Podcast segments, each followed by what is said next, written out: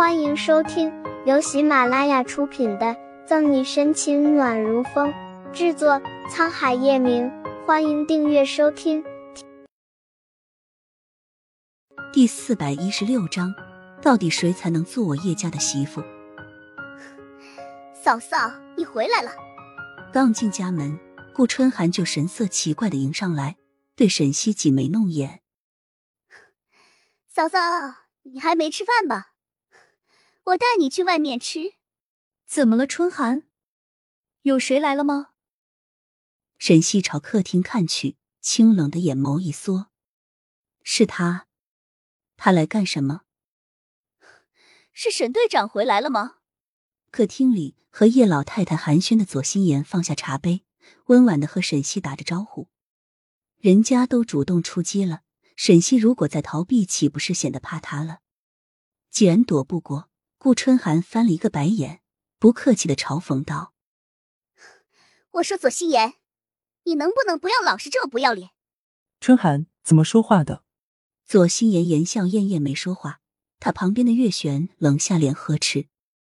月璇出声，沈西才注意到他也在，眉心动了动。沈西不用想都知道，这两个人来者不善，善者不来。可向来嚣张惯了，并且和月璇不和的顾春寒，压根不买他的账。舅母，嫂嫂才是你的儿媳妇，你这么维护一个外人干什么？要说叶家人当中，顾春寒最不喜欢的就是面前他的这个舅母月璇。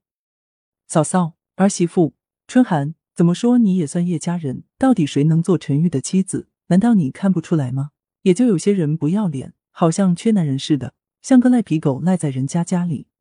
幸亏我没有女儿，若是我的女儿像某个人一样，呵呵，那我这辈子还不给气死。话里的对比之意十分明显。月璇没有因为沈西在场而嘴下留情。你，春海。坐在旁边一直没说话的叶老太太用力的杵了杵手中的拐杖，意有所指的说：“我还没有死，眼神也好的很，清楚到底谁才能做我叶家的媳妇。就是我外婆还在呢，叶家还轮不到别人来指手画脚，到底谁才能做表哥的妻子，也不是有些人说了算的。嫂嫂，你说是不是？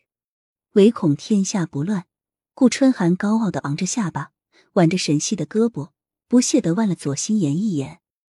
累极了的沈西一言不发，就这样静静的站在那里。这个时候，他说的越多，错的就越多。月璇只会对他鸡蛋里挑骨头。月璇懒得和顾春寒逞一时口舌之快，站起身对叶老太太说道：“妈，可能有些事情你还不知道，不过没关系，你迟早会心甘情愿的接受心妍。”把她当做叶家真正的儿媳妇，活了大半辈子人精的叶老太太自然听出月璇话里有话，略有皱纹的眉微蹙，心里闪过疑惑。好了，妈，既然陈玉不在，那我和心妍先走了。不过下次来的时候，妈你可能就要给你的重孙子准备礼物了。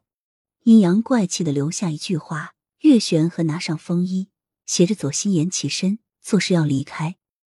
待走到顾春寒和沈西旁边。月璇停下，沈小姐，仁贵在有自知之明，在所有事情还没有撕破脸之前，我劝你还是自己离开的好。完了，月璇擦肩而过时，还狠狠的撞了下沈西的肩膀。身体还没有恢复的沈西哪经得起这一撞，往后踉跄了几步，还好有顾春寒扶住了他。这一闹，沈西大致明白，月璇这是带着左心言来找叶晨玉的。而他只不过是连带的炮灰。沈西没有错过左心言最后看他的那眼，目光中带着挑衅和炫耀。他很奇怪，为什么左心阳烂漫活泼、率真可爱，会有左心言这样一个工于心计的妈妈？没事了，小溪，你不要多想。陈宇妈妈就是那个脾气。纵然疑惑月璇最后说的话，叶老太太还是先安抚沈西，淡然一笑。沈西点点头，我知道了，奶奶。时间不早了，左心言没有和月璇回叶家别墅，直接回了家。博鳌丽都书房里，吃了几次闭门羹的左心言难抑怒火，把桌上的电脑文件全部扫落在地，阴狠着脸。本集结束了，不要走开，精彩马上回来。